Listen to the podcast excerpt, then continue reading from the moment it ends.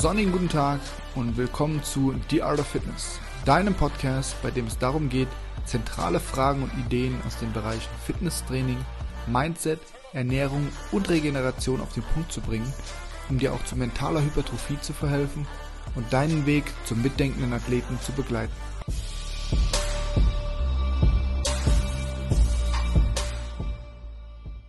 So, hallo, herzlich willkommen zu einer neuen Folge. Ich spreche heute mit Nico Airone.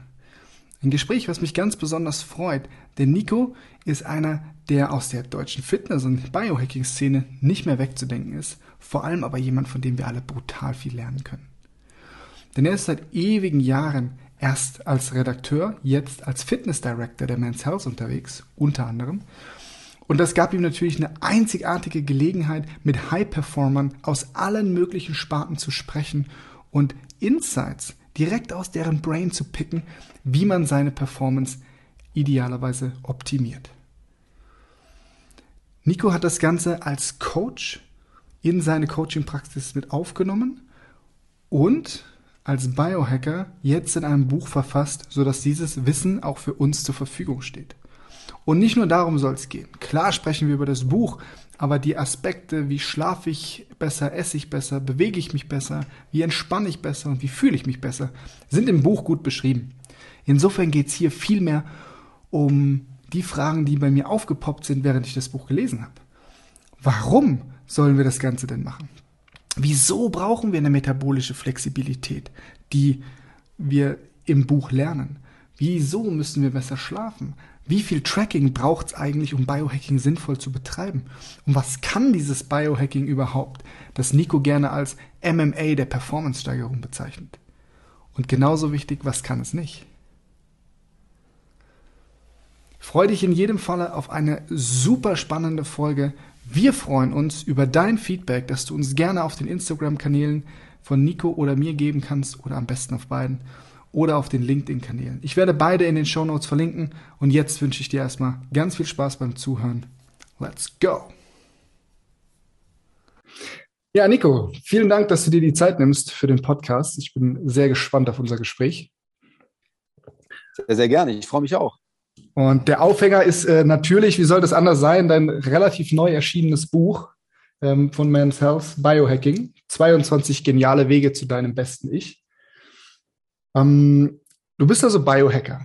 Ne? Und worüber ich auf jeden Fall mit dir sprechen möchte, zu Beginn vor allem, ist erstmal, was bedeutet Biohacking für dich? Wie bist du dazu gekommen? Ja, das ist eine spannende Frage. Und wie genial die Wege sind äh, im Titel, jetzt, das musst du natürlich beurteilen am Ende. Aber es ist tatsächlich so, dass ich äh, zum Biohacking ursprünglich gekommen bin, indem ich mich selbst schon in einer Art optimiert habe, vor allem primär körperlich im ersten Moment.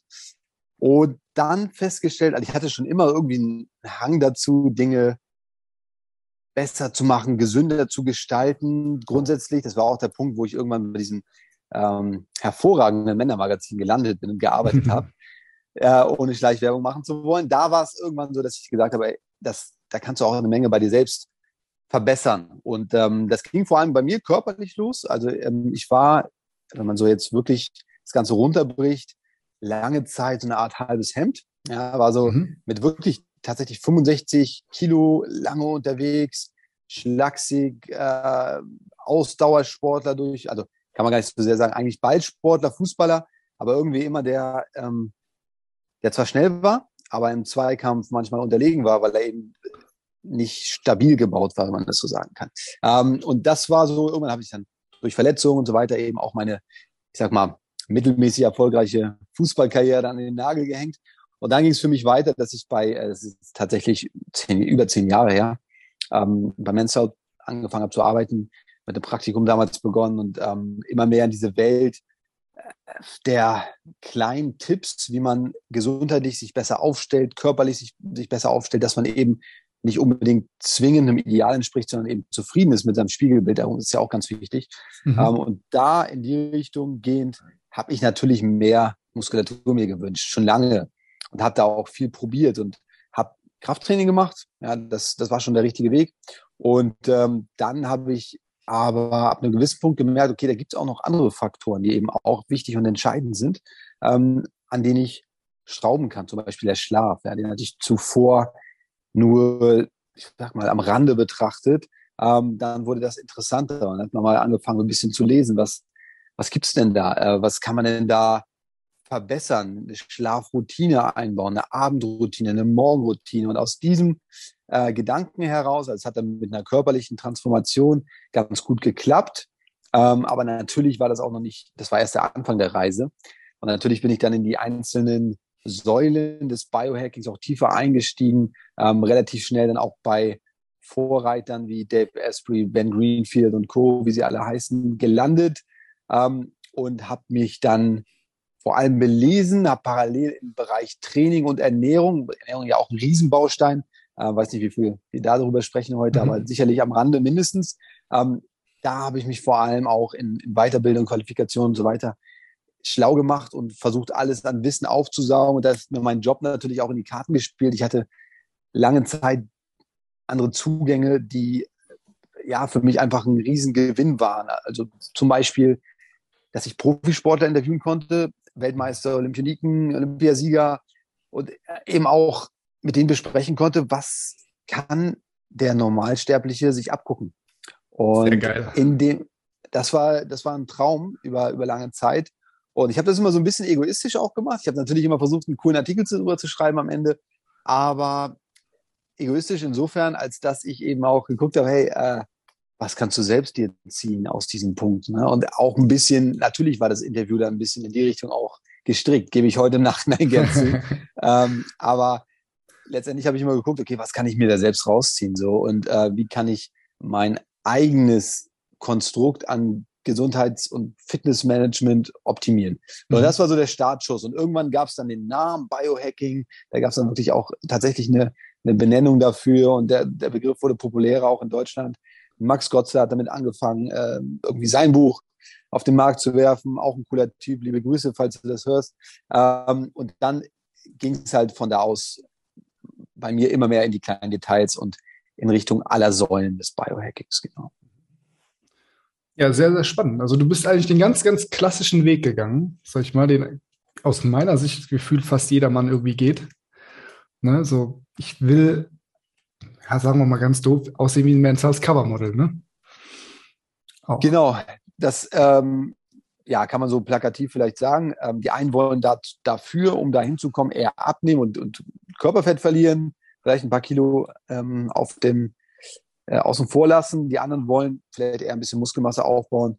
Ja. Ähm, und ja, natürlich ist jeder irgendwo am Optimieren. Ich finde das Wort Optimierungswahn schwierig, glaube ich, weil ähm, natürlich kann man da auch in einen Wahn verfallen. Ähm, aber ich glaube, am Ende geht es darum, äh, wenn du es gesund angehst, bedeutet das für mich immer, also wer einen Optimierungswahn verfällt, der oder die ist eigentlich auf dem falschen Wege, weil es da stets um das Maximum gehen soll und nicht um die um das Ideal. Ideal mhm. bedeutet ja nur, dass du das für dich individuelle Ideal findest und versuchst zu erreichen. Gar nicht zwingend, dass du es erreichst. Da kann man auch sich Ziele stecken, die konkret sind.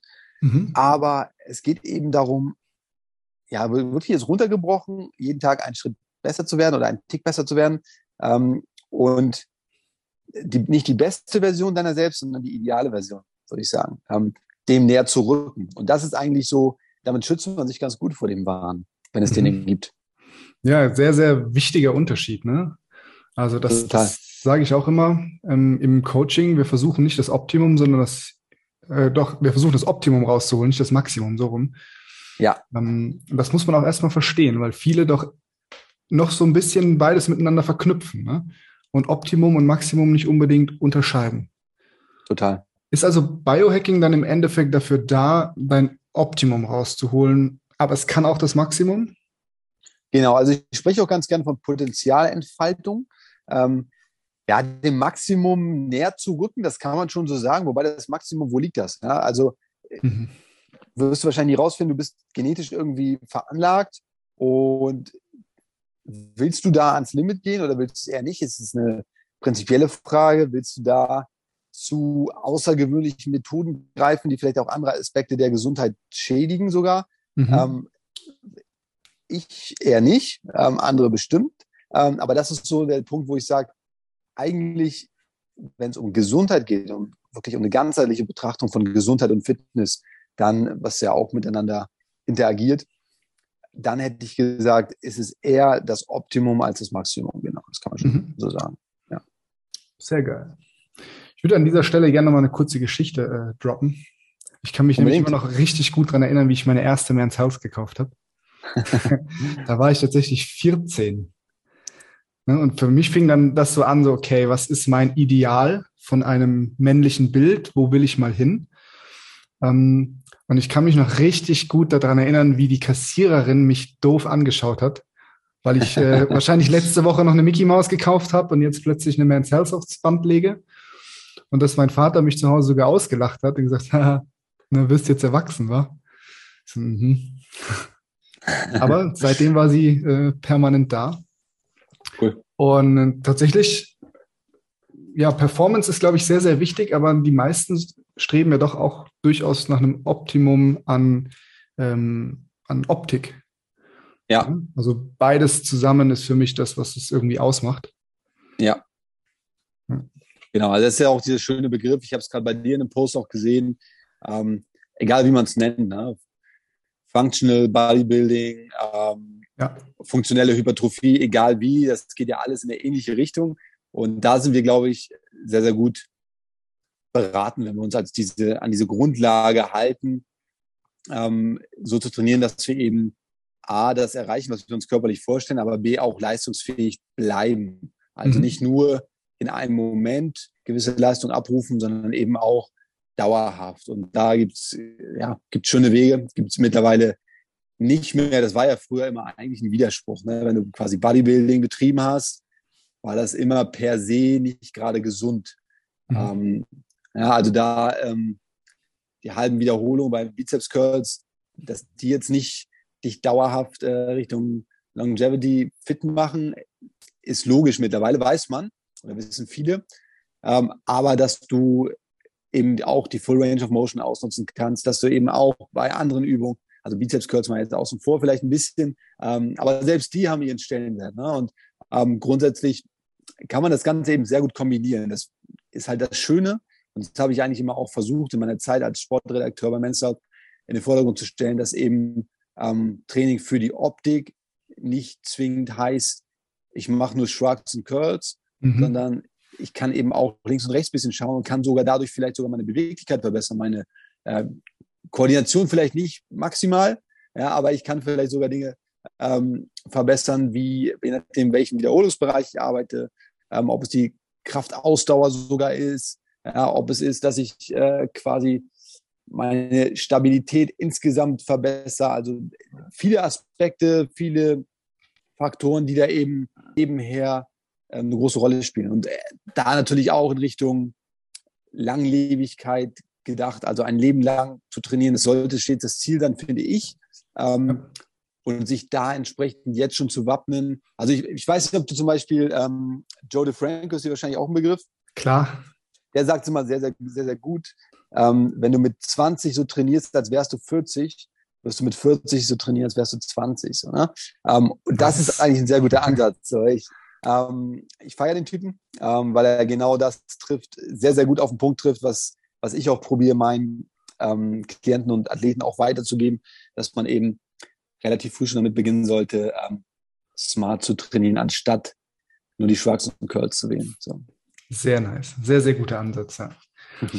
Aber witzig finde ich, dass man, also dass du eine ähnliche Entwicklung durchgemacht hast, nur wahrscheinlich schon ein paar Schritte weiter bist, gerade im Biohacking.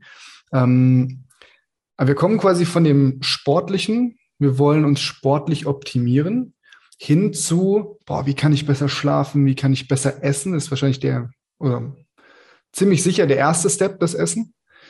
Ähm, und dann geht's ja jetzt so richtig in nerdige Tiefen fast schon. Ne, also mhm. mit Blaulichtfilterbrille, Rotlichttherapie, Kältetherapie, ähm, Nootropika.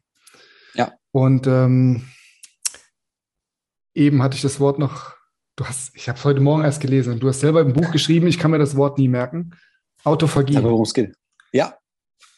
Genau. Da wird es wirklich nerdig. Also das ist, glaube ich, das, das nerdigste Thema, was ich so gewählt habe. Diesen Autophagie-Tee, diesen verrückten, ähm, ja. den man trinken kann in dem Buch, ähm, habe ich da natürlich genauer beschrieben, was der bringen soll. Aber du sagst es, ja, es, man kann sich da sehr, sehr schnell auch in Details verlieren. Ist auch nicht ganz ungefährlich, dass man das eben tut.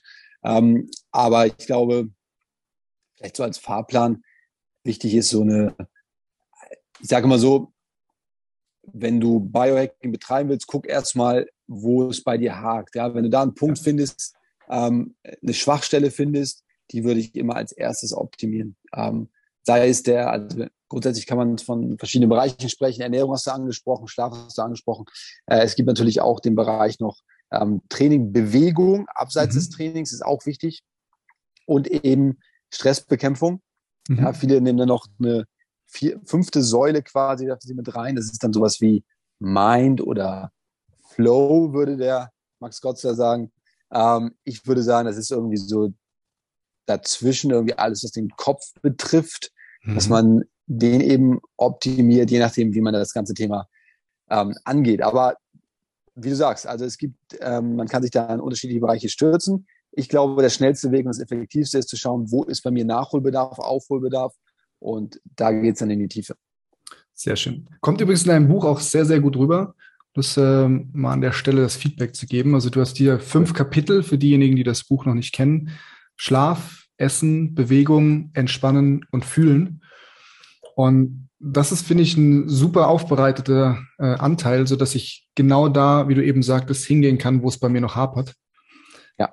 Und äh, tatsächlich finde ich auch sehr, sehr gut, dass die Kapitel recht kurz gehalten sind ähm, und super verständlich geschrieben. Also ich kann wirklich einfach direkt in der Mitte einsteigen und mir einen Biohack rauspicken und sagen, das probiere ich jetzt mal.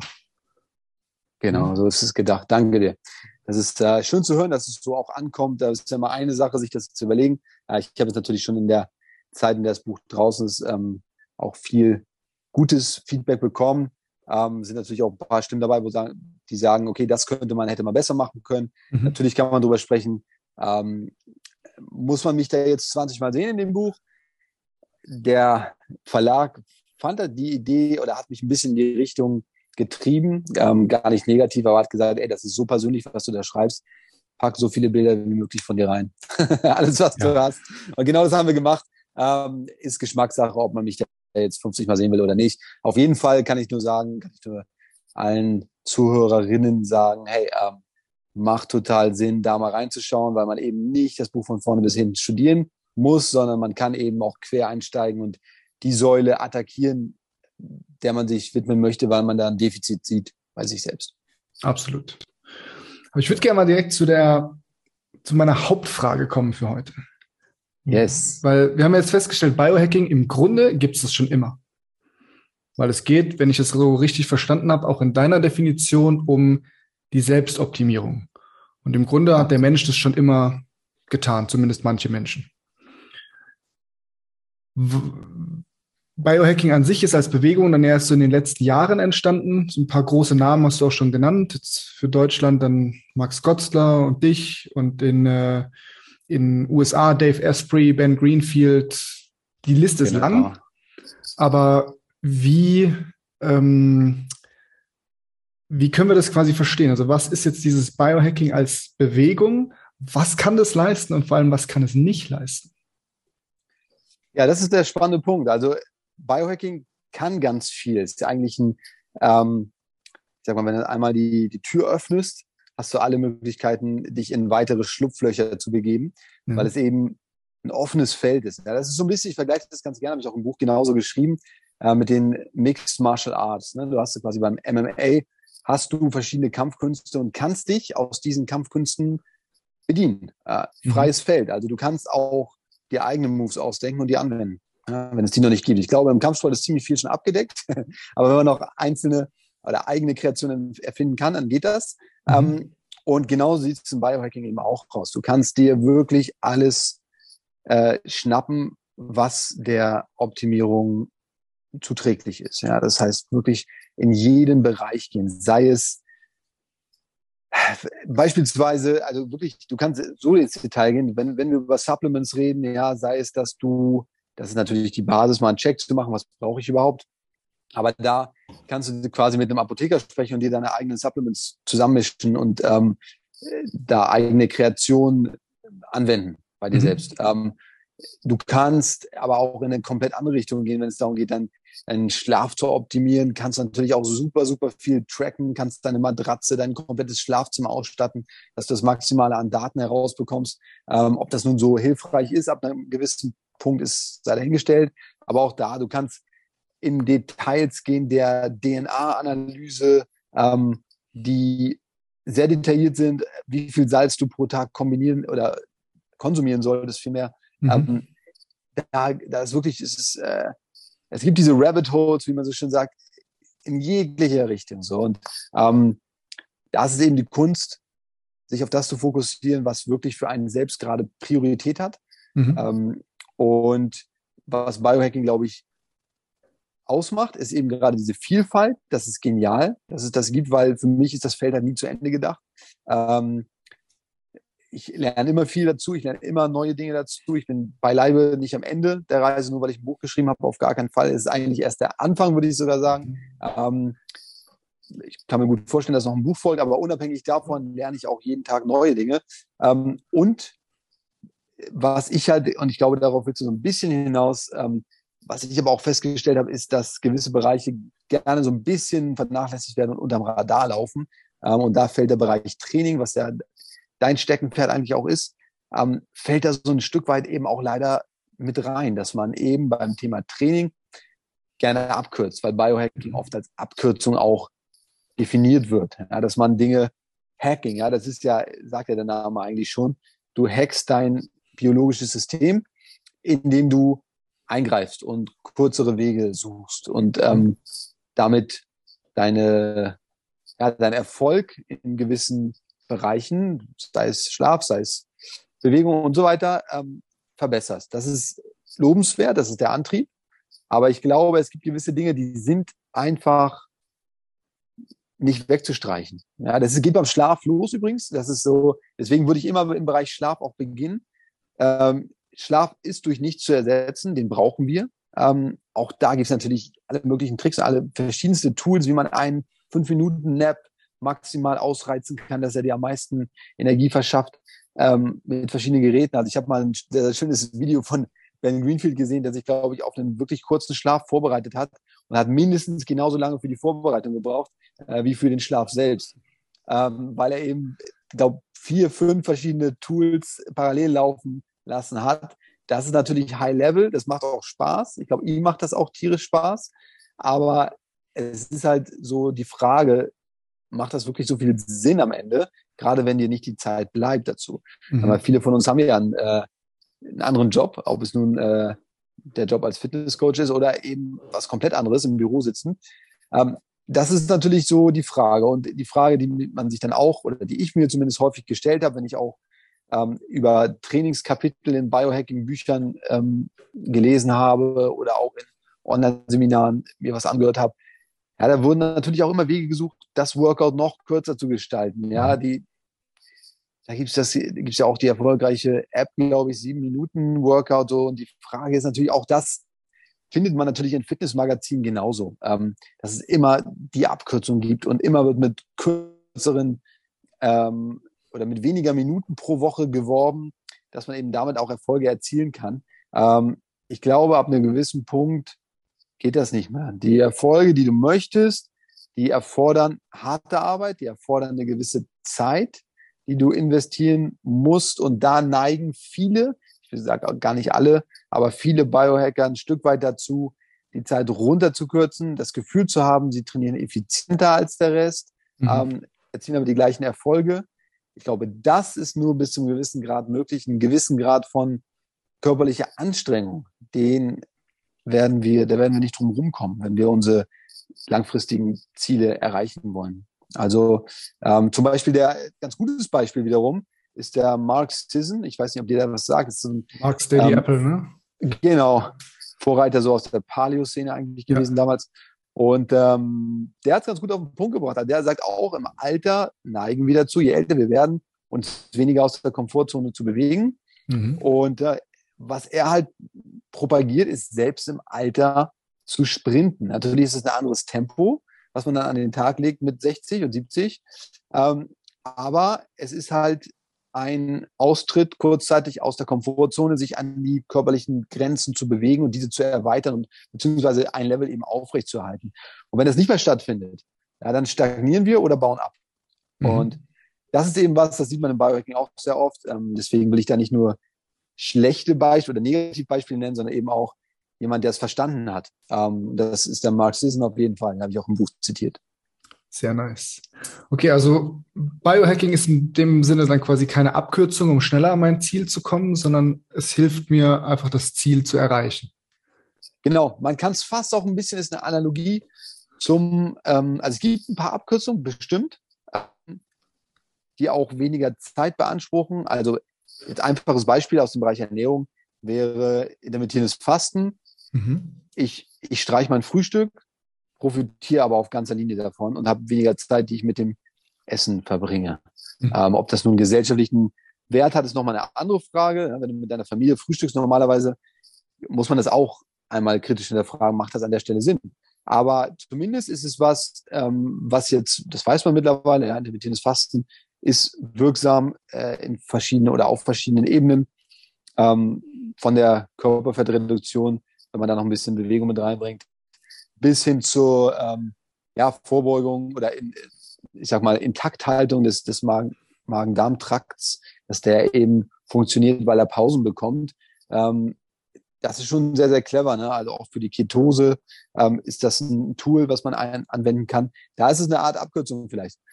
Ähm, Im Bereich Training, glaube ich, kann man das nicht so ganz anwenden und im Bereich Schlaf auch nicht, weil da kann ein Dave Asprey noch so oft sagen, sechs Stunden 30 genügen völlig.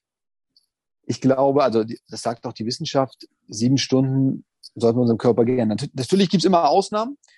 Ähm, natürlich gibt es immer Menschen, die kommen mit weniger aus äh, für einen gewissen Zeitraum und sind dabei auch noch gesund. Ich glaube aber, dass wir grundsätzlich uns eine Grenze als Orientierung setzen könnten bei Schlaf. Das sind sieben Stunden. Ich glaube auch, dass wir ähm, beim Thema Training uns eine, ein Minimum setzen sollten, was die Belastung betrifft. Und die sollte eben auch, nicht jeden Tag, aber die sollte eben auch aus der Komfortzone sich rausbewegen. Also ja. ja. glaube ich, ähm, da spreche ich dir aus der Seele hoffentlich. Absolut. Absolut. Aus der Komfortzone raus, dann, was du vorhin schon gesagt hast, mit dem Smart-Arbeiten als absolute Grundlage und natürlich die Erholung immer mit reinbringen. Total. Das äh, spricht mir absolut aus der Seele. Ja. Jetzt hast du eben schon ganz, ganz viel in dem Bereich Ernährung angesprochen. Deswegen würde ich direkt den Switch darüber machen. Unbedingt. Ähm, wir haben vorhin schon festgestellt, dass es quasi der Next Step ist. Also viele fangen ja. an zu trainieren, um ein bestimmtes Ideal oder Ziel zu erreichen. Und dann kommt logischerweise die Ernährung. Für manche ist es sicherlich auch andersrum, dass sie erst in der Ernährung äh, anfangen und dann vielleicht zum Sport wechseln, ähm, je nach Ausgangspunkt sozusagen. Und du hast jetzt das Intervallfasten angesprochen oder das intermittierende Fasten. Ähm, was ich mich immer frage, weil du liest es wirklich in allen Biohacking-Büchern, Bibeln, Foren. Ja. Muss es zwingend Fasten sein? Was sind die Vorteile und wieso ist es oder wieso propagiert ihr quasi nicht mehr das, was früher so der Fall war? Ähm, mit, du musst permanent eigentlich irgendwie einen Proteinlevel zum Beispiel haben, um Muskulatur aufzubauen. Ja, es gibt mittlerweile ganz gute Studien dazu, dass du eben auch ähm, mit einem Nahrungsmittelverzicht über einen gewissen Zeitraum ähm, Muskulatur mindestens aufrechterhältst. Mhm. Du kannst deine, ähm, selbst wenn du Muskeln aufbauen willst, kannst du deine Insulinsensitivität verbessern durch Fasten, durch intermittierendes Fasten oder auch durch Fastentage sogar. Mhm. Ähm, und das heißt, du würdest sogar profitieren. Ich habe das mal ganz, ganz krass im Selbstexperiment auch beobachten können. Äh, ich bin zum Beispiel jemand, der jetzt von, von der genetischen Grundlage aus, wer lange wirklich ein Schmalhans, ähm, nicht unbedingt Muskeln aufbaut, sobald er eine Hantel sieht. So, da muss ich schon eben gerade an verschiedene Schrauben drehen, damit da was passiert, entsprechend trainieren und so weiter. Ähm, ich habe dann mal ein Drei-Tage-Fasten eingeworfen, ähm, nach dem Protokoll, was ich in äh, Tim Ferriss Tool, Tools of Titans gefunden habe. Ähm, sehr, sehr cooles Protokoll, sehr, sehr cooles Buch, auch kann ich hier an der Stelle nur sagen. Mhm. Ähm, das Protokoll ist, glaube ich, von einem, von einem anderen Protagonisten, der da auch ähm, eben berichtet hat und das weitergetragen hat. Ähm, anschließend hat das wirklich äh, Wellen geschlagen und viele Leute haben es ausprobiert. Ich wollte es unbedingt auch ausprobieren. Und was passiert ist, ist tatsächlich, dass ich nach diesen drei Tagen Nahrungsmittelverzicht natürlich ein bisschen weniger wog, aber durch die, den Effekt, der danach eingetreten ist, ja ein starker anaboler Reiz, der dann passiert, gerade auch wenn du danach weiter trainierst, wie du vorher trainierst, gerade auch wenn du danach proteinreich isst und auch natürlich nach dem Training entsprechend Kohlenhydrate zuführst, dass du dann eben gerade einen stärkeren Reiz durch die verbesserte Insulinsensitivität ähm, erreichen kannst in dem Moment. Und das war tatsächlich der Fall. Ich konnte es ganz gut beobachten. Ich war danach, ähm, nach zwei Wochen war ich sogar schwerer und ich würde mir, ich würde nicht behaupten, ich habe keine Körperfettmessung gemacht in dem Moment, aber ich würde behaupten, dass es tatsächlich Muskelmasse war. Also das heißt, in dem ersten Effekt, natürlich wiegst du dann ein paar Gramm weniger, äh, wenn du ein paar Tage auf Nahrungsmittel verzichtest, aber du kannst äh, deine Insulinsensitivität verbessern und das ist eben ein smarter Punkt. Natürlich gibt es Menschen, und das ist so ein bisschen die, das Individuelle, deswegen ist es immer schwer, pauschal Dinge zu sagen. Es gibt Menschen, die äh, kommen ohne Frühstück kaum klar, ne? die brauchen das morgens. Ähm, aber auch da gibt es natürlich Kompromisse, die möglicherweise smart sind. Also ich schwöre ja auf meinen Bulletproof Coffee morgens. Ich mache das zum Beispiel so, es ist tatsächlich ein schöner Kompromiss. Ich habe zwölf Stunden Fastenphase nach meiner letzten Mahlzeit abends. Erst relativ früh Abendessen, dadurch, dass äh, wir das hier als Familie bei uns ähm, zusammen essen und der Kleine natürlich, äh, mein Sohn ist drei, der geht um halb acht ist spätestens Schlafenszeit und da isst man meistens so gegen sechs. Ähm, danach mhm. esse ich auch nichts mehr tatsächlich. Und dann habe ich eine Fastenphase von zwölf Stunden bis morgens und dann trinke ich meinen Bulletproof Coffee. Ja. Und die Effekte des intermittierenden Fastens, die setzen bei zwölf Stunden ein. Mhm. Ähm, bei 16 natürlich, wenn man es ausreizen möchte und vielleicht auch ein paar Kilos droppen will, dann ist es vielleicht gar nicht so eine schlechte Idee, auch 16 zu machen. Aber 12 sind ein guter Anfang. Und das habe ich für mich gemerkt, macht total Sinn. Danach kann ich die Ketose, in der ich ja bin, durch das Fasten auch, und das ist nochmal ein positiver Nebeneffekt. Ähm, das heißt, der Körper ist im Prinzip im Fettstoffwechsel. Ne? Du ziehst dir deine mhm. Energie aus, aus Fetten. Und da den Bulletproof Coffee einzusetzen, ist eine smarte Idee, weil ich dadurch die Ketose noch aufrechterhalten kann, beziehungsweise sogar noch tiefer reinrutscht. Ähm, das macht natürlich schon Sinn. Also da Fette zuzuführen, MCT-Öl, was nachgewiesenermaßen auch nochmal die Ketose begünstigt. Ähm, das zu kombinieren, ist nur clever. Ja, und dann hat man eben einen guten Kompromiss, weil man ist auch satt tatsächlich. Also ich will gar nicht so viel Werbung machen für diesen Bulletproof Coffee. Trinkst du den eigentlich? Ja. Cool. Ja.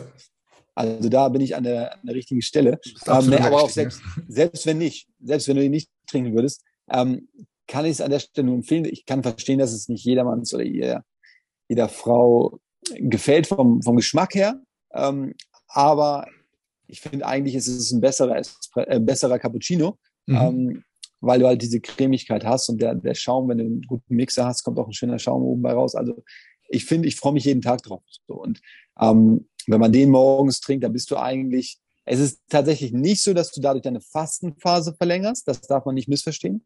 Mhm. Ähm, das ist nicht der Fall, weil du führst Kalorien zu, also auch gar nicht so wenig. Aber ähm, es ist ja eben nicht Calories in, Calories out, sondern es ist eben mehr als das. Ja, und das ist eben genau der Punkt, dass du ein sehr, sehr kohlenhydratarmes Getränk, je nachdem, was noch drin steckt. Ja, man kann den Bulletproof Coffee natürlich noch optimieren. Hier nochmal äh, der Hinweis, dass in dem Buch auch mein ähm, selbst Rezept quasi nochmal drin ist ähm, was sich auf jeden Fall lohnt, mal auszuprobieren. Und ähm, das ist geschmacklich eine Granate mit Kakaopulver, mit MCT-Öl, mit Zimt, mit, ähm, was übrigens auch Zimt verbessert auch nochmal die Insulinsensitivität. Ähm, und dann haben wir noch ähm, Vanille zum Beispiel, Kollagenpulver, ähm, all das. Und das Kollagen, was man da auch wieder zuführt, ist so ein bisschen die Sportler-Variante, dass man da eben auch sicherstellt, dass der Eiweißhaushalt oder die Aminosäuren eben auch gegeben sind. Und ja. ähm, dadurch ist es ein sehr, sehr guter Kompromiss, wie ich finde, für, gerade für Menschen, die eben darauf pochen oder da in die Richtung hingehend arbeiten wollen, dass sie Muskulatur aufrechterhalten oder aufbauen. Mhm. Okay, also ist es schon, schon was, was wirklich für jedermann theoretisch sinnvoll sein kann. Nur wann und wo und wie ich das Fastenfenster setze, das kann individuell sein. Genau, genau, so würde ich da rangehen. Also je nach Zielsetzung, das ist immer ganz wichtig, ist im Prinzip ja wie beim Training, ähm, je nach Zielsetzung einfach zu schauen, okay, was möchte ich erreichen, was ist mein Hauptziel? Wenn es das mhm. Hauptziel mhm. ist, ähm, dass ich eben meine meine Muskulatur aufbaue, dann kann das ein Tool sein. Zwölf Stunden und dann den Bulletproof Coffee ist für mich so der, der magische Bereich, in dem ich mich mhm. bewege ähm, morgens. Und für andere kann es aber auch sein, das durchzuziehen, ähm, nur ein Espresso zu trinken und dann noch ja, bis 12 Uhr mittags beispielsweise ähm, kein, wenn man jetzt zum Beispiel um 20 Uhr gegessen hat, wäre es genau bis 12 Uhr mittags, dann wäre man bei 16 Stunden. Ähm, und wenn man da die erste Mahlzeit zuführt, ähm, ist das auf jeden Fall ein, smarter und adäquater Weg ähm, zu weniger Körperfett. Also das, je nachdem, was man danach natürlich auch isst. Ja, es ist auch kein Freifahrtschein, das muss man auch sagen. Ja. Ähm, darf man auch nicht missverstehen. Intermittierendes Fasten heißt nicht, zumindest schwereres intermittierendes Fasten heißt nicht, dass man den Rest des Tages Burger und Pommes isst, ähm, weil da kannst du genauso in die Falle tappen und am mhm. Ende des Tages wunderst du dich, dass du nicht Körperfett verlierst. Ja. ja. Jetzt äh, würde ich noch mal gerne darauf eingehen, was eigentlich der Sinn dahinter ist. Ähm, das ist ja im Grunde diese metabolische Flexibilität ähm, zu trainieren. Ja. Richtig? Ja. Kannst du da einmal drauf eingehen, was das eigentlich ist und wie man das tatsächlich trainieren kann und warum man das braucht? Genau, also es ist im Prinzip eine ähm, zwei Modi, die deinen Stoffwechsel kann und können sollte. Ähm, also metabolisch heißt nichts anderes als bezogen auf den Stoffwechsel. Wir wollen im Prinzip fähig sein, sowohl über Kohlenhydrate als auch über Fette zu funktionieren. Mhm. Ähm, das ist der, der, Grundgedanke dahinter. Über Kohlenhydrate ist das keine Kunst, ja, ist einfach ein paar Gummibärchen und du kriegst die Energie. Über, also ist runtergebrochen tatsächlich, ähm, aber Glukosestoffwechsel, der funktioniert, ohne dass wir ihn trainieren müssen. Was wir trainieren müssen, ist diese Flexibilität. Ähm, ich spreche ungern vom Müssen, aber sollten, ja, um das mal so zu sagen. Und dann haben wir auf der anderen Seite eben den Fettstoffwechsel, den wir trainieren können. Sprich, mal ab und zu in die Ketose zu rutschen, ist eine gute Idee. Müssen da gar nicht super tief rein. Ähm, viele laufen da, funktionieren da sogar besser, also haben auch mentalen Vorteil, wenn die sich in der Ketose befinden. Äh, ist ein langlebigerer ähm, Energiestoffwechsel, dass wir eben ähm, nicht so schnell auf Nachschub angewiesen sind, mhm. sondern eben auch aus Reserven zehren können. Wir müssen nicht ständig, also wie jetzt, man könnte sich das jetzt so vorstellen, als würde man alle jede Stunde dann Öl löffeln müssen. Nee, so ist es nicht, um Fett reinzubekommen, sondern wir können auch eben aus unseren körpereigenen Fetten Energie generieren und ähm, so kann man wunderbar funktionieren, weil du auch in einen Zustand der sinnvollen oder der langfristigeren Energieversorgung des Hirns kommst. Und das mhm. ist eben auch ein smarter, also tatsächlich smarter, das trifft es auf den Punkt, Weg, ähm, um deinem Stoffwechsel das Signal zu geben, hey, da ist ja noch ein zweiter Weg. Und je mehr du den trainierst und je öfter du in der Ketose bist, ähm, gar nicht, dass du super tief reinrutschen musst, du musst es auch nicht tracken, ähm, aber du kannst es eben relativ schnell erreichen, indem du zwei Faktoren kombinierst. Das ist das Fasten ist ein gutes Tool, um da reinzurutschen und dann eben auch in Anführungszeichen Low Carb zu essen. Es muss nicht ketogen sein. Mhm. Ähm, das sind beides Ernährungsformen, die ihren Wert haben, die Stellenwert haben. Beide können sinnvoll sein für das, was du erreichen möchtest. Ähm, ich würde sagen, Low Carb genügt. Mhm. Grundsätzlich. Ja, und wenn man dann in der Mahlzeit nach dem Training oder eben am Abend, vielleicht noch kombiniert, also für viele ist das ja am Abend nach dem Training, dann noch ein paar Kohlenhydrate einbaut, dann ist man auch wieder draußen aus der Ketose, rutscht rein, raus und das ist eben diese Flexibilität zu trainieren, runtergebrochen. Mhm. Sehr nice, schön, schön dargestellt. Und du hast in deinem Buch auch äh, beschrieben, ein, ein sehr interessantes Experiment, nämlich mal vier Wochen einfach nur Fleisch zu essen. Also ja. quasi diese karnivore Diät. Ähm, wie ernährst du dich denn jetzt? Also das war ja quasi das Experiment und wir müssen das Ergebnis auch gar nicht hier breit treten. Das kann man nämlich wunderbar nachlesen. Aber ähm, interessant wäre für mich jetzt vor allem, was, wie ernährst du dich denn langfristig und was hat das dann noch mit Biohacking zu tun? Ist es noch ein Hack oder ist es eine Gewohnheit? Äh, jetzt bin ich komplett vegan. Mhm. Nein, war ein Spaß. Alles gut. hätte sein können. hätte, hätte tatsächlich sein können. nee, das ähm, hätte tatsächlich sein können. Ähm, ich bin aber kein Freund von, also auch, klingt vielleicht komisch, aber ich, ich versuche nicht jedem Trend zu folgen. Ich probiere Dinge aus. Und ich glaube, vegan ist ein Trend seit ein paar Jahren, hat sich vielleicht auch etabliert, ist vielleicht auch sogar gar keine mehr. Ähm, aber für mich ähm, stimmt das nicht mit dem überein. Moralischer Aspekt, völlig verständlich, wenn Menschen keine tierischen Produkte essen wollen. Mhm. Lobenswert, absolut lobenswert, finde ich, ich in Ordnung, kann man so machen. Ähm, für mich ist es aus diversen Gründen nicht zielführend. Ich kann mal beschreiben, wie ich mich ernähre. Das ist grundsätzlich ähm, definitiv nicht Carnivore. Ähm, das ist ja die eine extreme Seite. Die andere extreme Seite wäre tatsächlich vegan. Ähm, jetzt schreien die Veganer auf, so, so extrem ist das gar nicht.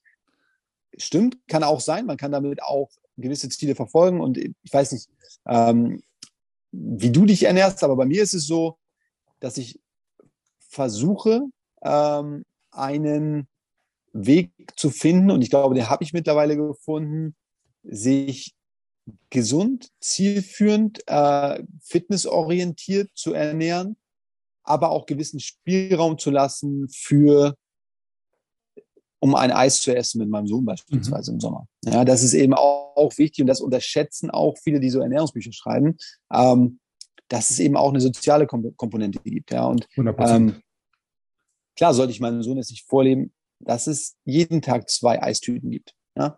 Ähm, das macht durchaus Sinn. Äh, auf der anderen Seite, wenn er ein Eis mal essen möchte und ich mit ihm zum Eisladen gehe und ich jedes Mal sage, nee, Papa ist das nicht, mhm. dann ist es auch eine schwierige, also schnell bei der Erziehung, ne? aber das ist eben auch, glaube ich, ein Punkt, da ist ein bisschen ähm, eben auch ein gesunder Umgang gefragt genau immer die, also von jedem ein bisschen, das halte ich für einen schwierigen Grundsatz, weil dann kannst mhm. du auch, auch ein bisschen koksen. Ja, und ist auch in Ordnung. also, um das mal ganz äh, wirklich plakativ zu sagen, da kannst du ja alles ein bisschen machen. Ne? Das ist, ja. ist glaube ich, kein, kein sinnvoller Weg. Ich glaube, ein sinnvoller Weg ist zu sagen, zu sagen, okay, wo will ich hin? Wo soll meine Reise hingehen? Was sind die Tools, die ich habe?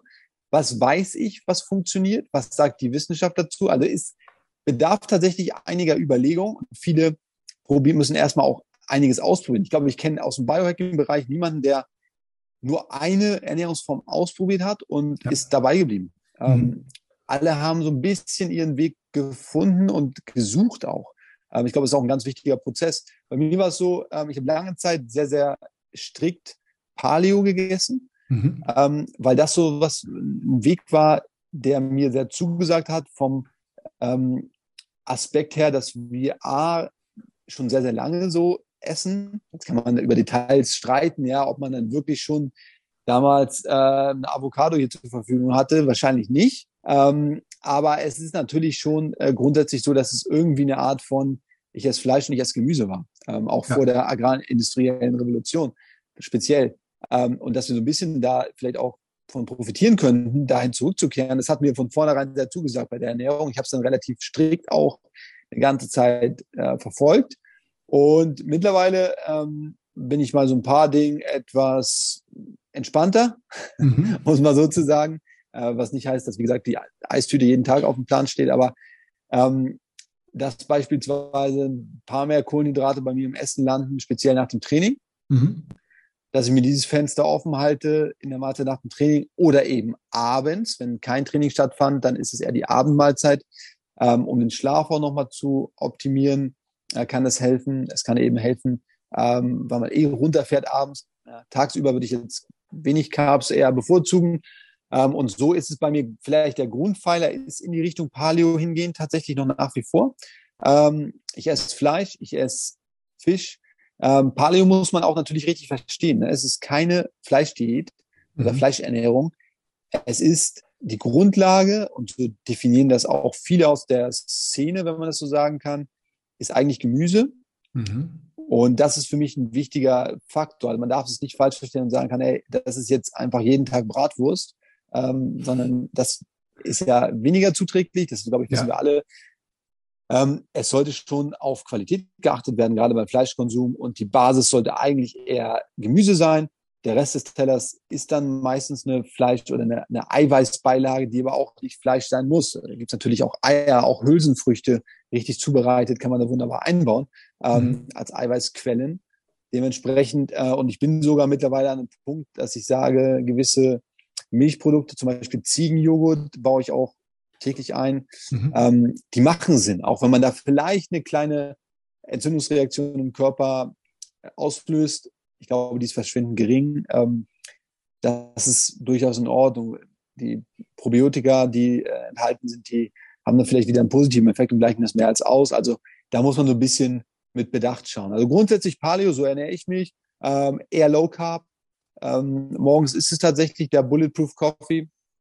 Ähm, meistens, dann ist es mittags wirklich ein Low Carb, also in 99 Prozent aller Fälle eine Low Carb Mahlzeit. Und abends ist es bei mir dann ganz oft, äh, sind es ein paar mehr Kohlenhydrate, aber auch je nachdem, wie der Tag so war. Wenn es jetzt extrem, gestern zum Beispiel hatte ich auf meiner Uhr stehen, fast 2000 Kalorien verbrannt, so hätte ich jetzt gesagt, war eher ein aktiver Tag, Mhm. war auch tierisch heiß gestern hier bei uns, aber ähm, habe natürlich auch echt heftig Gas gegeben, überall mit dem Fahrrad hingefahren, ähm, war also ein bewegter Tag, Krafttraining gemacht zwischendurch noch ähm, und da war es so zum Beispiel, da gab es dann Reis, ne? da habe ich Reis Mhm. gegessen ähm, und das so ein bisschen auch zu schauen, individuell, wie war der Tag, ähm, kann ich da entsprechend auch, gerade wenn ich Muskeln aufbauen will, macht es da Sinn, nach dem Training und oder abends eben ähm, nachzufüttern mit Kohlenhydraten, dann ist es eine gute Idee.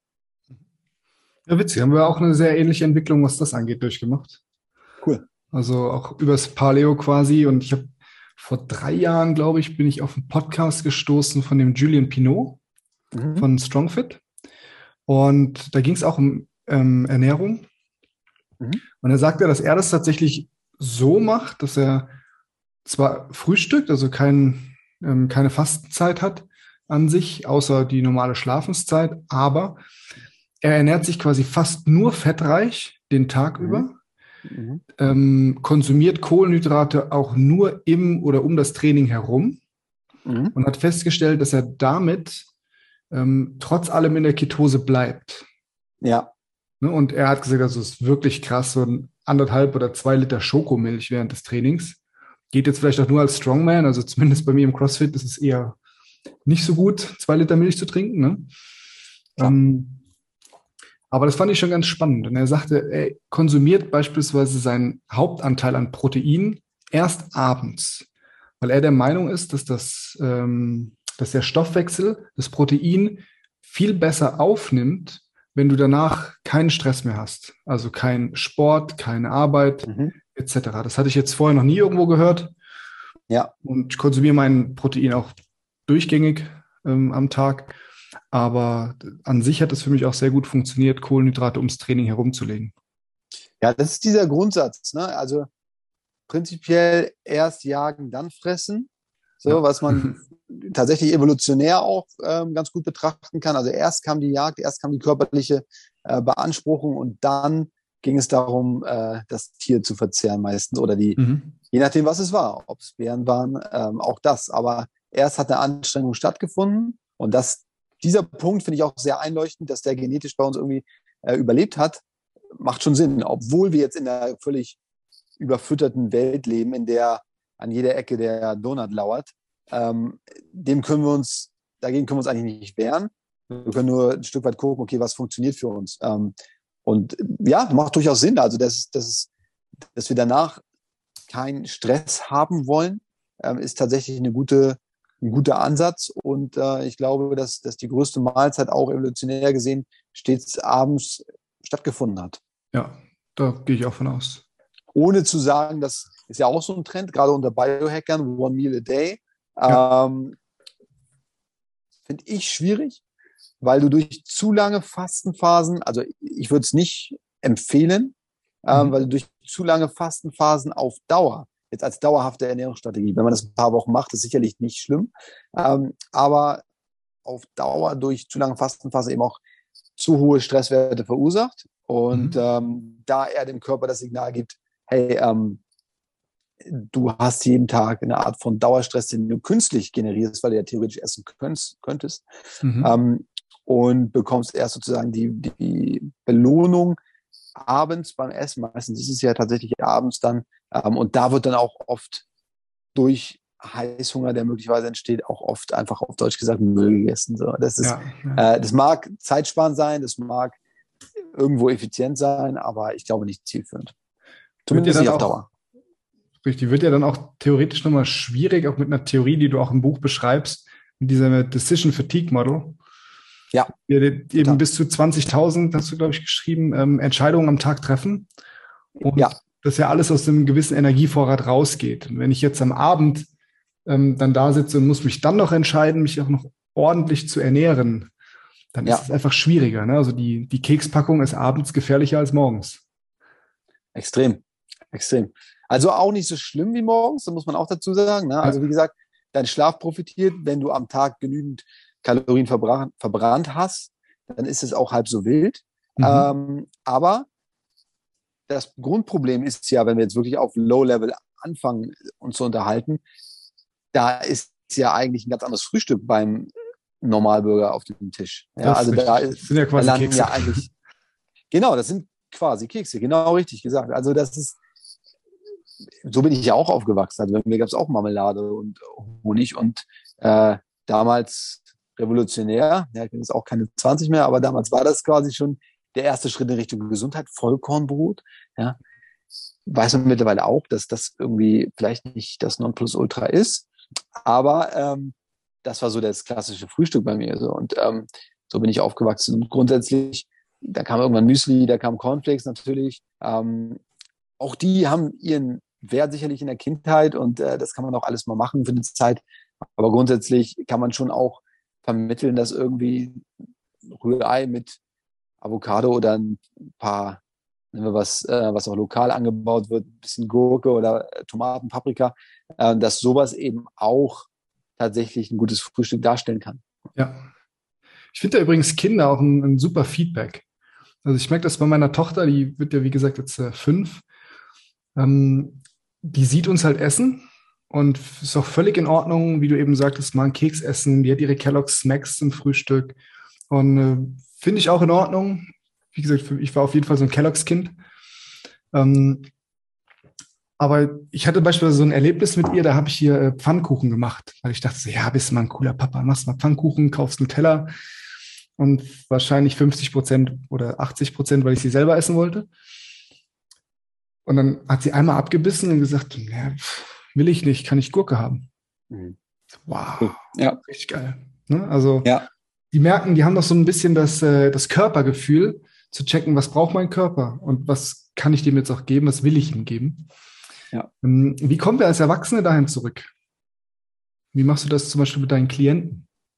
Ah, sehr, sehr gute Frage. Also ich fange erst mal an zu schauen, was eigentlich, wenn ich jetzt wirklich eine, ein Ziel habe, gerade was so Körperfettreduktion äh, betrifft. Viele wollen halt ein bisschen Fett verbrennen, haben diese paar Kilo. Also mein, bei mir ist es vor allem die Männer so äh, mit wirklich jetzt äh, freundlich ausgedrückt Wohlstandswampe, ja, da äh, mit denen äh, spreche ich relativ viel, gerade im Bereich Ernährung.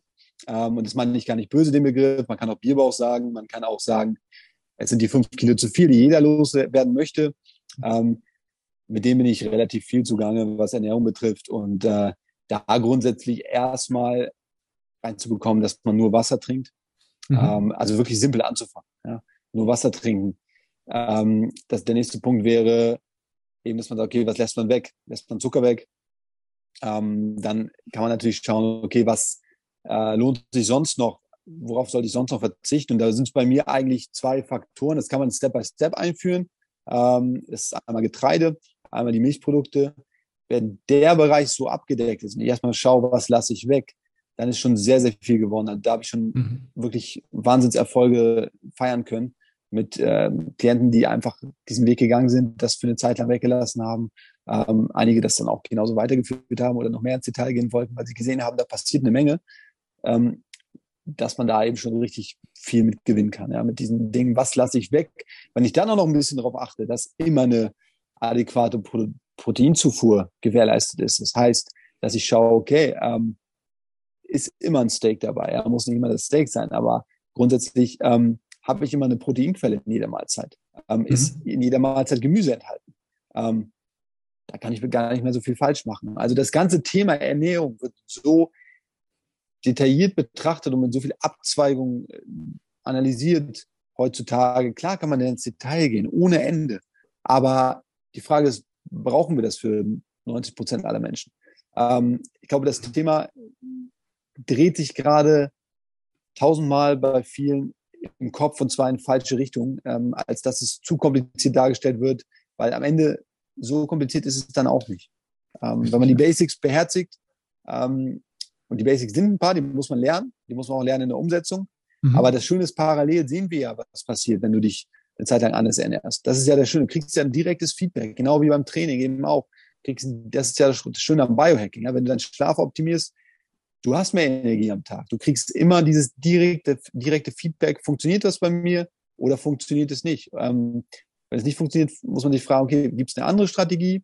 Ähm, aber oftmals, wenn man sich gut, ähm, gut beraten wird, sich auch selber beliest, äh, ein Stück weit ähm, vielleicht auch das eine oder andere aus dem Podcast aufsaugt, ja, da ist eben der Weg relativ kurz dahingehend, dass man ganz, ganz viel richtig macht äh, und ohne groß komplizierte Wege. Also ich meine, mein Ziel mit dem Biohacking-Buch war eben vor allem auch aufzuzeigen, dass Biohacking keine Raketenwissenschaft sein muss. Natürlich kann man da in die, in die biochemischen Details reingehen, aber das war nicht, nicht mein Ziel. Ich wollte eigentlich eher den Weg zeigen für viele von uns, dass sie A, entweder schon auf dem Weg sind, dass sie morgens beispielsweise, ich habe es glaube ich genauso geschrieben, ähm, beispielsweise mit einem großen Glas Wasser ihren Tag starten, mhm. ähm, da vielleicht ein bisschen Limettensaft reinpacken und ein bisschen äh, Himalaya-Salz, das ist so der Klassiker. Ja. Ähm, und selbst wer das noch nicht macht, ja, wer einfach morgens seinen Flüssigkeitshaushalt ausgleicht mit einem großen Glas Wasser und die Dusche von innen nimmt, der oder die sind schon auf dem Weg. Die sind schon am Optimieren. Ja, und da ist schon der erste Schritt getan. Was ist der zweite Schritt? Mache ich vielleicht eine Stunde vor dem Schlaf meine Geräte aus? Äh, gucke ich nicht mal auf die Blaulicht imitierenden Geräte? Ähm, so dass ich eben auch dadurch meinen Schlaf verbessern kann. Massive Maßnahmen.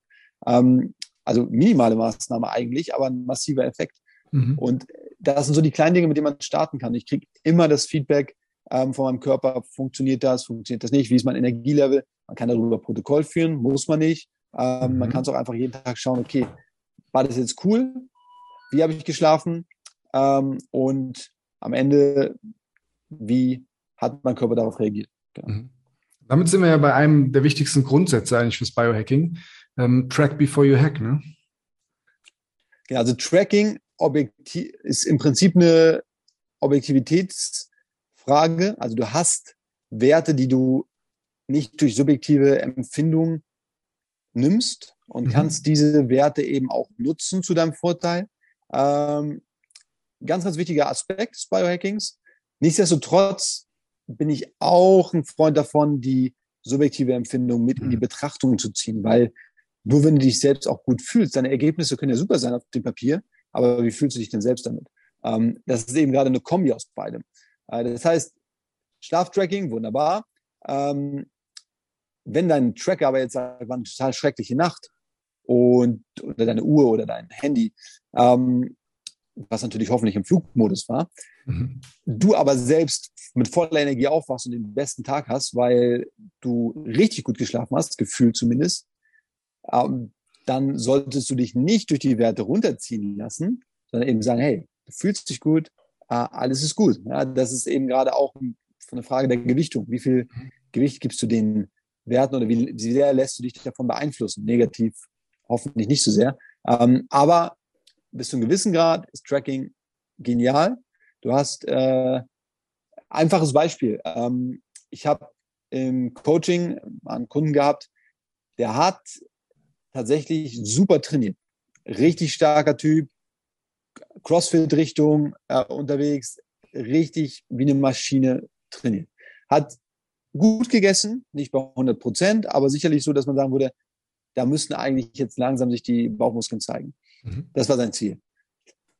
Es ist aber dahingehend überhaupt gar nichts passiert, ähm, dass er zufrieden war mit den Ergebnissen nach mehreren Wochen. Und ich habe ein bisschen geforscht und geguckt und plötzlich habe ich gesehen, oder beziehungsweise ich habe mir mal seine Ergebnisse oder seine Schrittanzahl geben lassen pro Tag und seine, sein Bewegungsprotokoll. Er hatte eine, eine Uhr, eine Smartwatch, mit der er das nehmen konnte und das hat er mir mal rübergeschickt.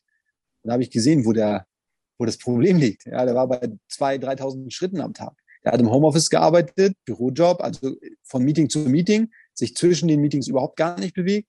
Ähm, und Aktivitätslevel war G0. Also wirklich abseits des Trainings, das hat er konsequent gemacht. Wenn das nicht gewesen wäre, weiß ich auch nicht, wo wir stehen würden. Aber an, als wir diesen, an dieser Schraube gedreht haben, kamen die Resultate. Ja. Wunderbar. Und da, da ist eben Tracking Gold wert, ja, wenn man es so betrachtet. Ähm, auf der anderen Seite kann man sich eben auch in Details verlieren und da muss man so ein bisschen aufpassen. Mhm. Also quasi Tracking kann helfen, muss aber nicht. Ähm, genau, also ich würde es mit in die Waagschale werfen, wenn man die Möglichkeit hat, gewisse Parameter zu tracken, sei es den Schlaf. Äh, bei der Ernährung bin ich eher, ich habe noch nie eine Kalorie gezählt, weil ich mhm. auch von dem ganzen Kalorienkonstrukt wenig halte. Ähm, auch die Makros zu zählen halte ich für schwachsinnig, weil ich glaube, wir können über eine intuitive Steuerung unserer Ernährung mit gewissen Grundregeln viel, viel mehr erreichen und uns gewisse Flexibilitäten auch erlauben. Ähm, das ist, glaube ich, eher der, der Weg, dass wir gucken, was landet auf dem Teller und nicht wie viel. Ja. Weil ich habe noch niemanden gesehen, der sich am Brokkoli überfressen hat. Ich habe noch niemanden gesehen, der sich an Steak überfressen hat. Ähm, also das Ribeye Steak ist nicht umsonst das Nonplusultra für mich, weil du da eben auch gesunde Fette, sogar Omega-3-Fettsäuren in grasgefütterten Ribeye drin hast. Ähm, und es eben auch extrem einfach sättigt, natürlich einen hohen mhm. Eiweißanteil. Ähm, und das nochmal, die Fette ist natürlich nicht kalorienarm, aber das muss ja auch nicht das Ziel sein. Ähm, davon isst du einfach nicht so viel auf dem Punkt. Richtig. Wenn es jetzt um, Pom um Pommes geht, ähm, können Leute drei Teller wegziehen oder Nudeln. Ja? ja. Kein Problem. Gar kein Thema. Und an diesen Sachen, an, den, an der Frage, okay, Ernährung, da würde ich weniger tracken. Ähm, den Schlaf kann man wunderbar tracken, das Training auch. Finde ich mhm. auch nicht verkehrt zu wissen, okay, wo hat sich dein Puls denn bewegt? Für mich ist es eher gar nicht, dass ich das unbedingt erreichen möchte, dass mein Puls in einem harten ähm, ich zum Beispiel mache einmal die Woche Boxtraining, habe dafür auch einen Trainer, bin kein Experte im Boxen. Ich lerne da sehr viel. Ähm, Finde ich auch extrem cool und auch wichtig, dass man eben auch Sportarten vielleicht sogar ein bisschen macht oder muss keine Sportart sein, aber auch Bewegung macht, ähm, die neu sind, dass man sich eben auch mhm. als Athlet weiterentwickelt, ähm, egal welches Alter. Hundertprozentig. Ganz, ganz ja. wichtig. Genau. Und das, da bin ich zum Beispiel, muss mein Boxworkout nicht darauf hinauslaufen, dass ich den Puls irgendwie bei 185 hatte, sondern ähm, es ist schön zu sehen, so freue ich mich, ähm, vielleicht für eine halbe Sekunde, ähm, aber dann auch wieder nicht, weil es eigentlich egal ist, weil es geht darum eben, ähm, du hast dich intensiv bewegt, die Workouts, also das ist, kennst du vielleicht, für mich super hart, ähm, aber es ist auf der anderen Seite ähm, eben nicht zwingend notwendig, da gewisse Werte zu erreichen. Das heißt, Tra Trainingstracking ist eher so ein Spaßfaktor für mich, äh, motivieren vielleicht auch ein Stück weit, und ähm, ja, die anderen Aspekte, also auch Stress lässt sich ja messen. Ähm, auch das macht Spaß, aber muss immer ein bisschen die Relation im Auge behalten. Wie viel Zeit widmest du dem Tracking und wie viel dem Hacking? So. Und ähm, ich glaube, das sollte sich irgendwo die Waage halten. Beides. Das klingt sehr vernünftiger und langfristig durchhaltefähig vor allem. Genau, darum geht es mhm. eben auch. Ja, richtig. Absolut. Hast du denn einen Lieblings-Biohack? Also overall über alle deine fünf Themengebiete? Ja, wahrscheinlich ist es tatsächlich die Meditation, mhm. ähm, weil das für mich eine Konstante ist, die aus meinem Leben überhaupt nicht wegzudenken ist. Ähm, wenn ich nicht dazu komme, es gibt Tage, dann mache ich das nicht. Ähm, die kannst du, glaube ich, an einer Hand abzählen pro Jahr. Aber diese zehn Minuten, die sind bei mir gesetzt. Und wenn ich es nicht mache, dann merke ich es nächsten Tag. Mhm. Ähm, es ist einfach ein erhöhtes Stresslevel. Es ist ein schlechterer Schlaf. Ich glaube, wenn sich irgendjemand äh, auf der Suche ist nach einem ersten Hack, den man anwenden kann, dann wäre es wahrscheinlich das. Absolut sinnvoll, absolut clever, ähm, das mit unterzubringen. Und ähm, ja, ich kann da nur meine Frau zitieren, die das vor wenigen Tagen echt genauso gesagt hat. Ähm, du kannst froh sein, dass du Meditation für dich als Anti-Stress-Maßnahme gefunden hast. Viele greifen dazu Alkohol oder anderen Dingen. Ja. Ähm, und es ist, es ist wirklich ein für viele, und das sage, sage ich ohne Untertreibung, glaube ich, echt ein Lebensretter. Ähm, viele sind ja auch nicht ohne Grund im Bereich Yoga, also wenn man Yoga macht, ähm, viele Frauen auch speziell und sich darin wiederfindet, in den Bewegungen, in der Langsam Langsamkeit der Bewegung, in den Stretches. Am Ende ist das ja alles eine Vorbereitung auf die Meditation am Ende. So muss man es genau. auch mal betrachten. Also ich habe mal auch einen Artikel darüber geschrieben. Und da geht es eben darum, am Ende geht es wirklich um die, um das Shavasana am Ende. Mhm. Ja? Das, was, was dich entspannt runterbringt.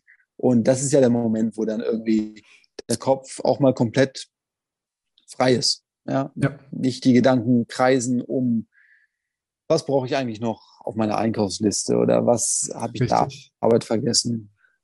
Ja. Genau, das ist so der Punkt, ähm, wo ich sage, okay, Meditation ist für viele und nicht ohne Grund rutschen dann viele genau dahin, dass sie sagen, wow, Yoga, krass, das ist eigentlich das Nonplusultra. Ja, eigentlich ist es die Meditation, genau, mhm. würde ich behaupten. Und Deswegen ist es für mich der Biohack Nummer eins. Natürlich kann man das auch kombinieren. Ja, also das ist der schöne Grundsatz so, uh, stack your hacks. Das ist, ist auch cool. Ähm, also beispielsweise jetzt, wenn ich meditiere, bringe ich immer noch mindestens einen Hack mit dazu rein. Der einfachste wäre zum Beispiel, also meditieren, ne, auch keine Angst davor, heißt einfach nur zehn Minuten auf den eigenen Atem zu achten. Augen mhm. zu. That's it. So simpel. Ähm, ruhige Ecke finden und dann versuchen, wenn ein Gedanke kommt, einfach zu sagen, okay, war ein Gedanke, wieder zurück zum Atem, ja. gedanklich. So, da ist es so, ich kombiniere das ganz gern. Man kann Rotlicht auf seinen Körper scheinen lassen, währenddessen man kann mit Aromatherapie arbeiten, sprich ähm, den Diffuser anschmeißen mit ätherischen Ölen, die auch nochmal entspannt wirken. Man kann beispielsweise, wenn man sich hinlegt dabei, ähm, Akupressur, also sich auf so ein, so ein Nagelkissen äh, quasi legen. Jetzt ein bisschen, äh, so heftig mhm. ist es nicht, aber du kennst vielleicht auch diese ähm, Matten. Habe ich auch. Ja. Mit, genau, die sind sehr, sehr cool. Das kann man einbauen. Ähm, man kann sich in den Stretch begeben. Also ich öffne sehr gerne, wenn ich liegend gerade unterwegs bin, auch die Hüfte, sprich mhm. ich für die Fußsohlen zusammen, lasse die Knie zu den Seiten sinken. Ähm, auch das kann, kann smart sein. Auch das würde ich als extra Hack noch bezeichnen. Also man kann sehr, sehr viel parallel laufen lassen. Man kann Entspannungsmusik, äh, binaurale Beats auf die Ohren bringen äh, mit Kopfhörern. Man kann so, so viel machen während der Meditation. Ähm, das ist genial. Sehr geil. Ja, auf jeden Fall ein sehr, sehr kraftvolles Tool, das stimmt. Total. Ähm, jetzt würde mich als abschließende Frage immer noch interessieren. Ähm, wir haben es am Anfang schon mal gesagt, du bist ähm, Fitness Director bei der Men's Health, du bist Coach mit eigenen Kunden, ähm, du bist Biohacker und Buchautor du bist auf Social Media unterwegs, du bist Familienvater. So, wie kriegst du das denn alles unter einen Hut? Also, das war wahrscheinlich eben schon so der erste Einblick. Stack your hacks, mach vieles auf einmal. Aber ich glaube, ja. da fehlt es den meisten doch eher daran, ähm, das zeitlich so zu managen, dass man das alles noch hinkriegt, äh, zu trainieren, zu hacken, gut zu essen, zu entspannen, etc. Wie machst du das? Total. Also ich kann nur sagen, so Stichpunkt Familie, das hat das natürlich mein, und das wusste ich vorher nur teilweise, mein Leben ja komplett auf den Kopf gestellt, muss man ja einfach mal so ja. beim Namen nennen. Äh, da kann man noch so viel lesen und es wird alles anders, auch mit dem ersten Kind und so weiter. Ähm, es dreht sich einfach komplett 180 Grad. Alles, was man vorher an Zeit hatte, ist eigentlich aufgebraucht. Ähm, mhm. Ähm, man muss sich eher seine Momente suchen, indem man äh, sich die Quality Time, die Me Time findet, bei mir ist es, passiert ja ganz viel schon im Training, im Sport. Das ist sozusagen mein, ähm, das ist auch nicht verhandelbar, das ist so gesetzt. Ähm, dieser Moment, der gibt mir sehr, sehr viel auch Kraft, obwohl ich. Kraft aufwende in dem Moment. Ja, aber das, das gibt einem einfach Freiraum, gedanklich, auch körperlich, äh, das Gefühl, erschöpft zu sein, was geleistet zu haben, ist für mich was absolut Positives. Ähm, da ziehe ich sehr, sehr viel Kraft raus.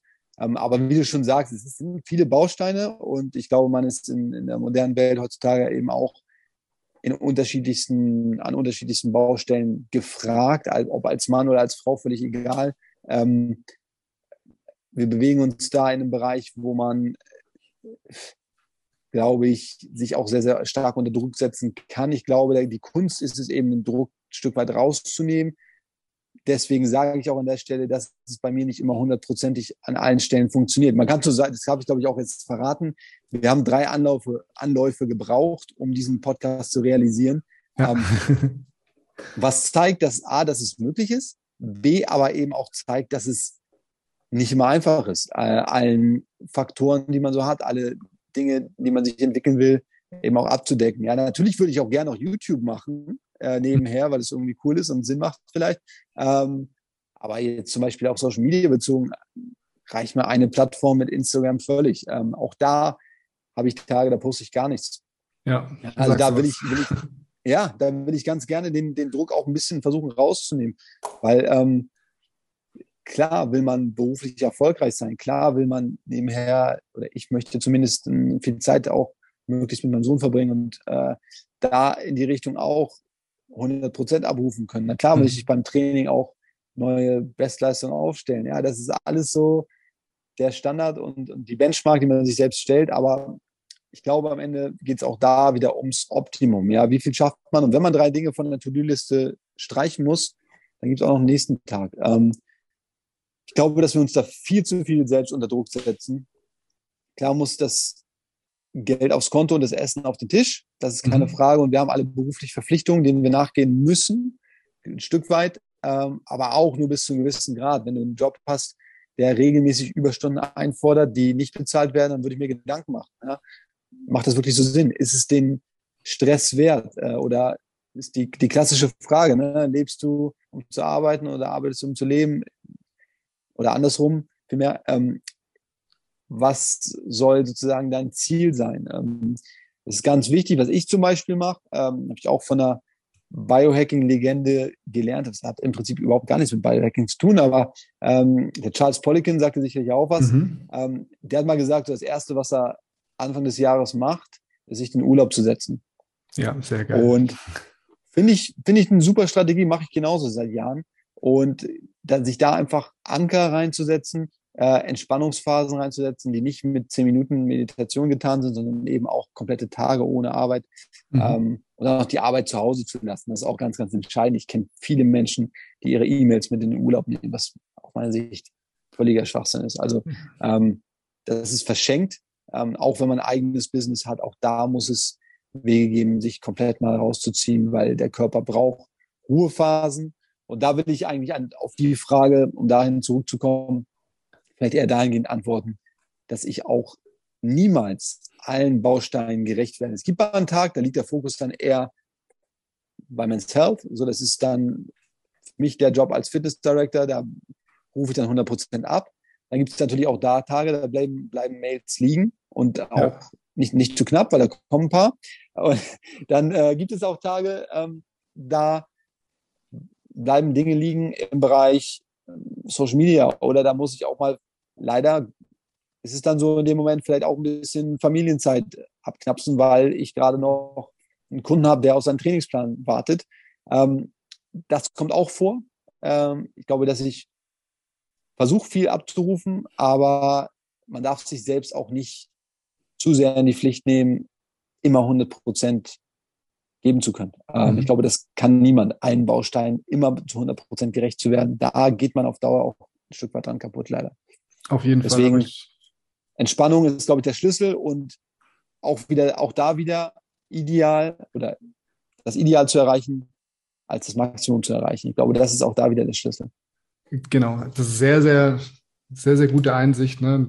Ich glaube, es ist aber unglaublich wichtig, dass du das äh, geteilt hast.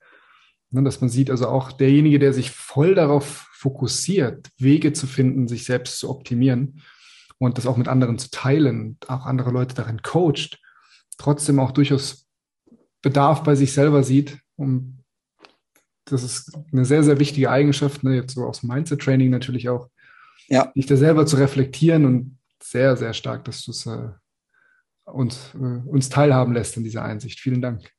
Danke dir. Gerne. Gerne. Okay, also overall würde ich sagen, kann man das super zusammenfassen und äh, korrigiere mich gerne, falls ich es falsch verstanden haben sollte dass Biohacking im Endeffekt nicht unbedingt bedeutet, ich hacke den Weg, um, einen, um zwingend einen kürzeren zu finden. Das gibt es. Aber ich habe es jetzt äh, eher so aufgefasst, wir hacken das System, um es grundsätzlich zu verbessern und an ein Ideal zu kommen oder an ein Optimum. Nicht zwingend ans Maximum. Top, richtig gut ausgedrückt, ja. Nice. Das trifft es. Sehr, sehr schön. Es. Ja, dann vielen, vielen Dank für deine Zeit. Ähm, wo können wir denn mehr über dich erfahren, wenn die äh, Zuhörerinnen und Zuhörer noch ein bisschen mehr Informationen zu dir haben möchten? Genau, also Social Media mäßig bin ich vor allem auf Instagram unterwegs. Mhm. Ähm, natürlich würde ich mich freuen, wenn der oder die, ähm, der eine oder die andere mal in mein Buch schaut. Äh, da ist eine Menge Arbeit reingeflossen und zwar nicht, um äh, ja, mir selbst sozusagen eine Bestätigung zu geben, sondern eben um Menschen damit weiterzuhelfen, mit dem Wissen und mit dem, was ich so ausprobiert habe und mit den Dingen. Äh, auch Experten sind äh, im Begriff mal, da habe ich auch mir Hilfe geholt, teilweise von Menschen, die sich einfach auch mit verschiedenen Thematiken noch enger auseinandersetzen ähm, und da absolute Experten sind. Also das ist ein Gesamtkonstrukt und ähm, da gerne mal reinschauen, würde ich mich sehr freuen. Gerne auch Feedback rübersenden. Ähm, da freue ich mich natürlich auch extrem drüber. Also die Kanäle, beziehungsweise der Kanal Instagram.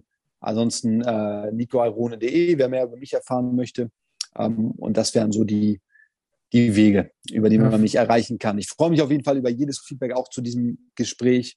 Das ist super und ähm, ja, hat mir auf jeden Fall richtig Spaß gemacht. Äh, ich hoffe, ich habe nicht zu viel geredet, aber du hast ja sehr, sehr äh, smarte Fragen gestellt, muss ich wirklich sagen, die ähm, mich dann auch zum Nachdenken bringen, zum einen und zum mhm. anderen, aber auch mich ein bisschen ausholen lassen. Und äh, ich hoffe, ich habe dich da nicht zu sehr äh, zugetextet jetzt.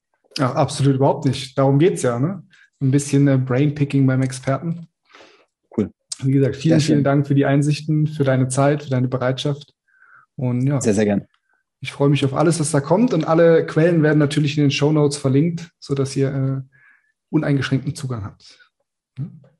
Perfekt. Dann vielen Dank. Danke dir, Art. Das war's mit der heutigen Episode. Schön, dass du mit dabei warst und dich als mitdenkender Athlet weiterentwickelt hast. Wenn dir die Episode gefallen hat, teile sie bitte und vergiss nicht, den Podcast zu bewerten. Denn nur mit deiner Hilfe können wir es schaffen, möglichst viele Menschen dazu zu motivieren, zum mitdenkenden Athleten zu werden. In diesem Sinne, walk the talk und finish strong, dein Art.